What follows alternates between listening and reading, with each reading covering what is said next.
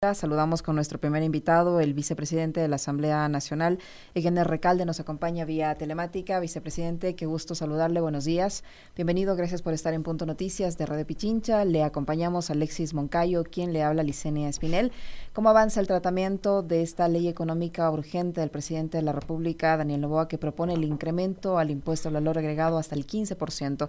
Hay sectores en la Asamblea Nacional que se oponen a este incremento por los efectos en cascada que esto puede tener en la economía de las familias ecuatorianas y han presentado varias alternativas. Al momento, ¿cómo avanza eh, este análisis? ¿Hay o no hay? Usted mira los votos para aprobar esta iniciativa gubernamental. Buenos días, bienvenido.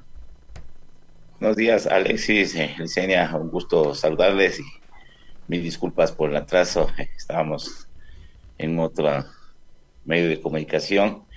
Eh, un saludo fraterno a todo el pueblo ecuatoriano. Eh, sí, le, es público la manifestación pública de, de los diferentes sectores de la Asamblea, eh, de las bancadas social cristianas y la Revolución Ciudadana, y también construye en la que se pone a este proyecto de ley presentado en donde eh, se, eh, va y se solicita que se apruebe esta ley el incremento del IVA del, del 12 al 15%.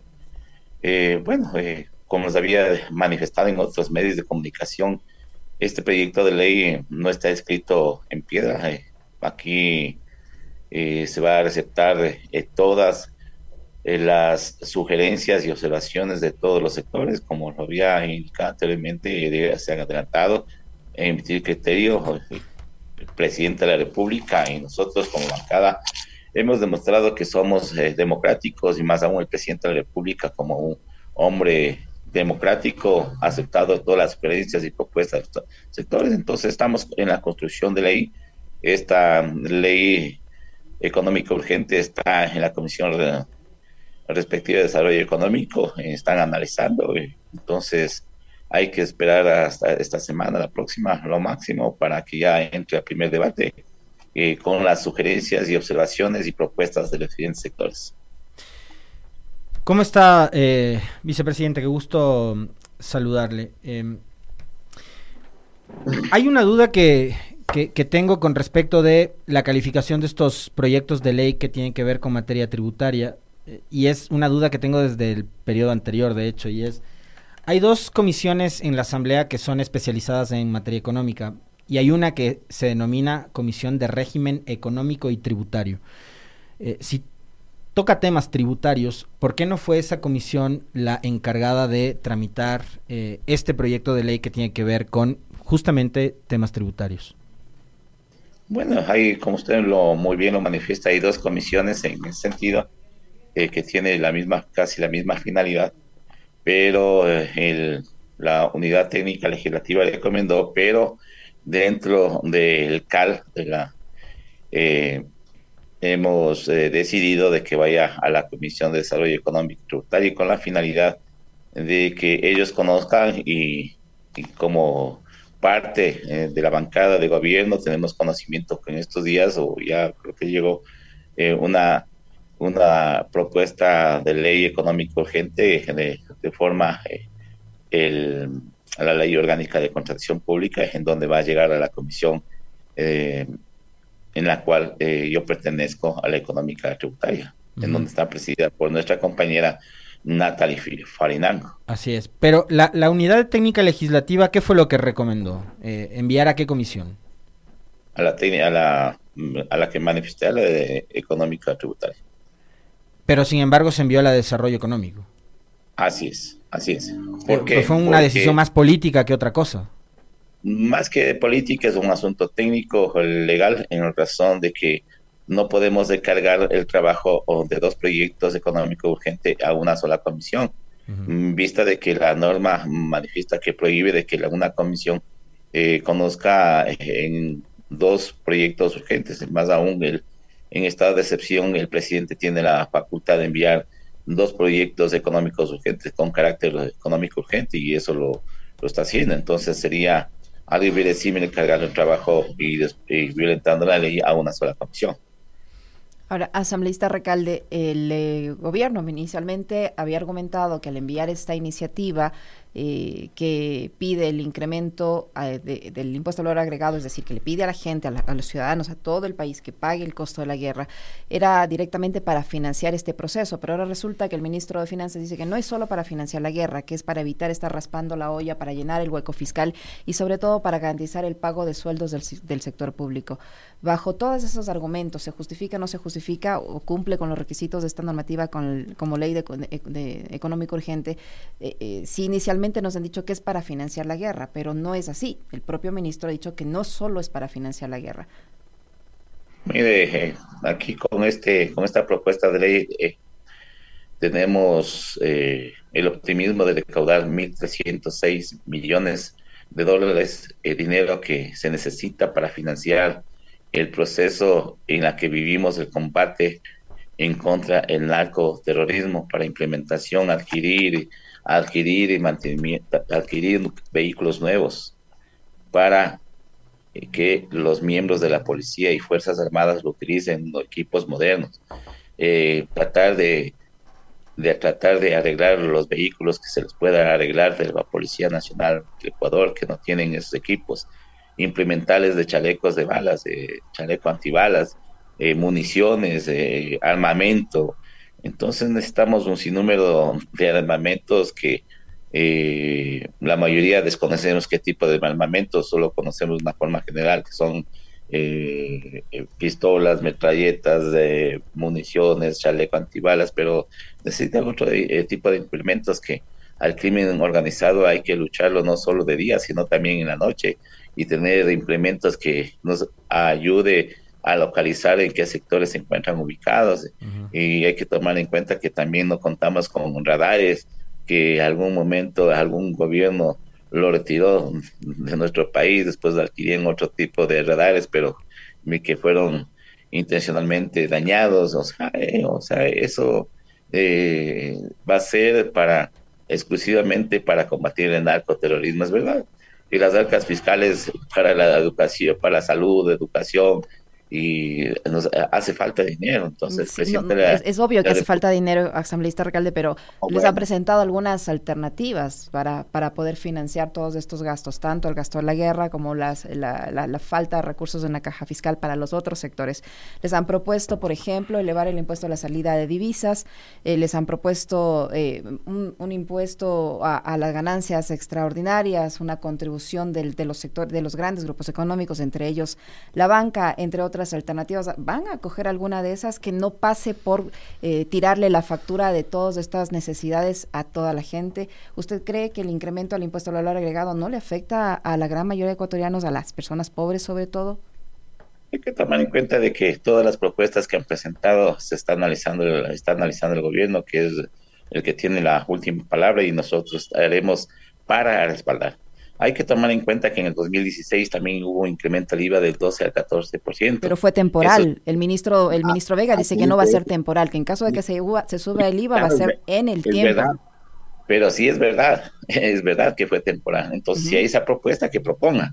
Pero hay que tomar en cuenta que esos recursos que se recaudó lo mal utilizaron, lo mal utilizaron, no los que conocemos la costa, nos andamos por ahí, la gente todavía vive en las calles, no se ha reconstruido nada.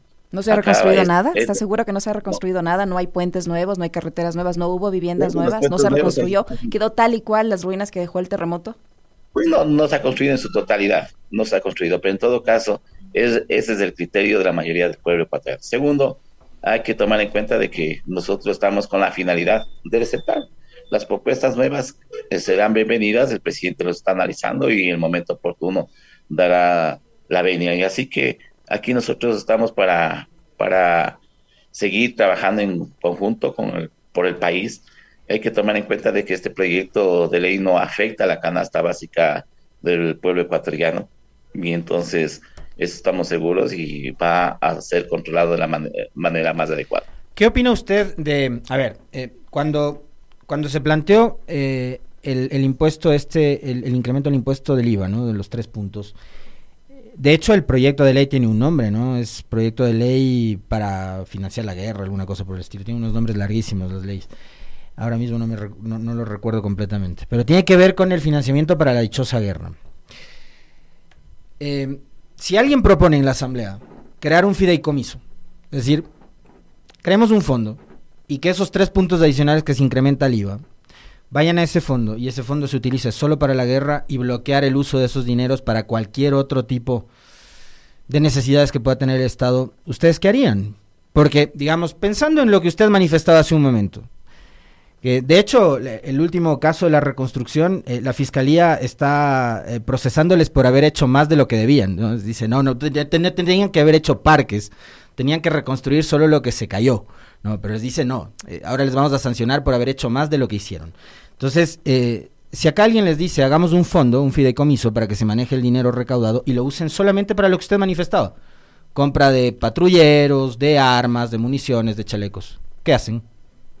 Por supuesto, todas las iniciativas que vengan de los siguientes sectores y vayan en beneficio a lo que estamos todos unidos para combatir, por mí no hay ningún problema. Y entonces todas las propuestas son bienvenidas para garantizar el buen uso de los recursos.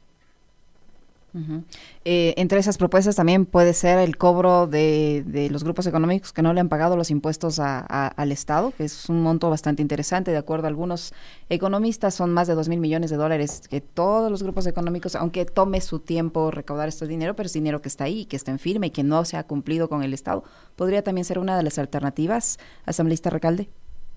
Todas las alternativas son bienvenidas y serán analizadas eh, de una manera técnica, jurídica y de acuerdo a la decisión de nuestro presidente de la República. Hay una nueva...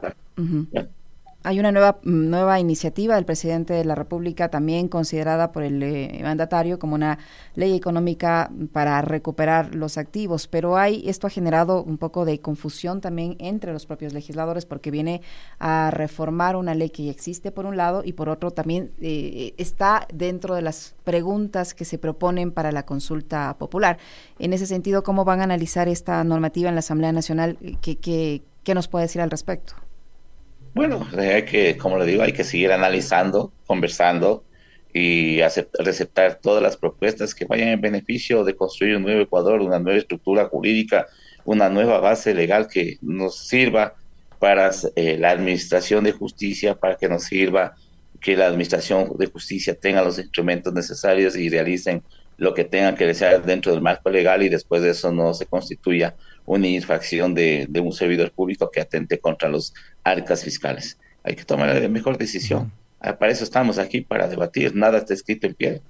Ahora, al tratarse en esa ley de la de lavado de activos y al ser ese, por ejemplo, un eh, proyecto eh, que tiene que ver con leyes que se han tramitado en la Comisión de Justicia y Estructura del Estado y tiene que ver también con, por ejemplo, entre otras cosas, eh, la ley de fabricación, uso y tenencia de armas. ¿Podría ser que no se califique ese proyecto de ley al no considerarlo de materia económica urgente y al no tener unidad en la materia? ¿Qué podría pasar con ese proyecto de ley? Bueno, tenemos una unidad técnica legislativa, tendrá que emitir el informe y de acuerdo al informe el CAL tomará las decisiones que amerite. Entonces, eh, no puedo adelantar un criterio, eh, tengo que esperar de que contar con ese criterio de la unidad técnica legislativa. Las últimas declaraciones del presidente Novoa, eh, antes de, salir de viaje para atender sus eh, asuntos personales y familiares, eh, vicepresidente, tenían que ver con el asunto de la seguridad y hablaba él de la colaboración de los Estados Unidos, por un lado, que no se sabe todavía de qué tipo va a ser y cuál será en general la ayuda, pero hablaba también de la necesidad de cerrarle la llave y el financiamiento del narcotráfico a estos grupos delincuenciales, bandas de crimen organizado, hoy considerados también terroristas, ¿no? Em, desde la Asamblea, ¿qué se puede hacer antes de tener que llegar, por ejemplo, a decidir en una consulta popular en materia de seguridad? ¿Qué se puede hacer desde la Asamblea para em, controlar precisamente esos flujos de dinero que genera el narcotráfico para el crimen en el país? Pero adicionalmente, ¿qué se debería hacer ya? Usted como asambleísta, como actor político, como además eh, integrante de la bancada oficialista, ¿qué debería hacer la Fiscalía, la UAFE, la Superintendencia de Bancos para tratar de ponerle control a eh, este eh, flujo de dinero que, según lo ha dicho Patricio Carrillo en las últimas horas, mueve menos 10 mil millones de dólares en la economía formal del país? Bueno, que cada quien debe cumplir su función, la que está estableciendo nuestro marco legal constitucional. Y nosotros como asambleístas debemos dar los instrumentos necesarios con propuestas de ley y con asegurar el darles la seguridad jurídica a todas las personas que están y el debido proceso, darles a través de la norma y los jueces tome, la fiscal tome las mejores decisiones en el proceso de investigación. Y concuerdo con el presidente de la República de que hay que bloquear eh, todo tipo de ingresos de recursos eh, y bloquear en sentido bien de la palabra, de las si tienen cuentas y hacer el, respectivas investigaciones y no permitir el uso de ese dinero. Es lo, lo más óptimo. Asambleísta Regalde, la Corte Constitucional, la jueza Teresa Núquez, le ha enviado una comunicación al presidente de la República diciéndole que le, le, ratifique si van a ser o no necesarias las 10 primeras preguntas que envió para la consulta popular, tomando en cuenta que algunas de ellas en este preciso instante ya se están aplicando, como es esta intervención por parte de Fuerzas Armadas para colaborar en el control de la seguridad del país, en la, en, la intervención en las cárceles, etcétera, etcétera. Eh, ¿Usted cree que pese a esta, este llamado, es una especie de llamado de atención que le echó la jueza Núquez, el gobierno debe insistir al menos con la primera parte de esta consulta popular cuando en la práctica eso ya se está haciendo? Bueno, eh, no es que le está llamando la atención, sino le está ocurriendo traslado para ponerle en conocimiento, se ratifique o no se ratifique. Entonces, y es decisión del presidente de la República. Es verdad que existen algunas propuestas que están en camino, pero eh, esperemos la voluntad política de todos los sectores, a pesar de que lo han manifestado en esta en este tiempo que lo estamos pasando, pero hay que tomar en cuenta que en tiempos anteriores los mismos sectores que ahora apoyan también no apoyaron esa oportunidad, por eso que presentó el presidente de la República eh, para consulta popular. Entonces, aquí el poder Pero si estamos hablando de que tenemos problemas de financiamiento, estamos viendo que necesitamos subir el IVA para, para financiar los gastos más esenciales del país, ¿no será mejor que nos ahorramos esos 60 millones de dólares y, se tramita todo al nivel en la Asamblea Nacional, aprovechando esa mayoría que tienen ahora para aprobar las normativas? Tiene toda la razón. O sea, por eso le digo al presidente de la República envió como, eh, como autoridad el, mandatario, entonces él tiene que tomar la decisión en retirar esas preguntas, si es que él lo decide de esa manera. Muy bien. El presidente de la Asamblea Nacional eh, asambleísta alcalde presentó ya la agenda de trabajo para lo que va a ser este periodo corto de transición también a nivel legislativo. Eh, se hablan ahí de más de 100 leyes que se van a intentar eh, pasar durante este lapso. Eh, ¿Cuáles de ellas son, a su criterio, como vicepresidente del legislativo, las más importantes que se deberían tramitar? Ojalá y avancen a hacer todo lo que se han propuesto, pero ¿cuáles cree usted que son las más indispensables tomando en cuenta la actual situación del país? En la reforma del Código Orgánico Integral Penal hay más de 48 propuestas de proyectos de ley que han sido presentados en los diferentes periodos, diferentes asambleístas, y eso se les ha unificado con otras propuestas de ley que han presentado asambleístas en este, en este periodo. Igual he presentado mi propuesta que va en construcción de un nuevo Código Orgánico Integral Penal para dar los instrumentos a las autoridades, tanto a la Fiscalía como a los operadores de justicia, para que lo ejecuten y no tengan pretexto de que no existen instrumentos para procesar a los delincuentes. Muchísimas gracias, asambleísta. Un gusto conversar con usted, muy gentil. Gracias a ustedes. Un buen día.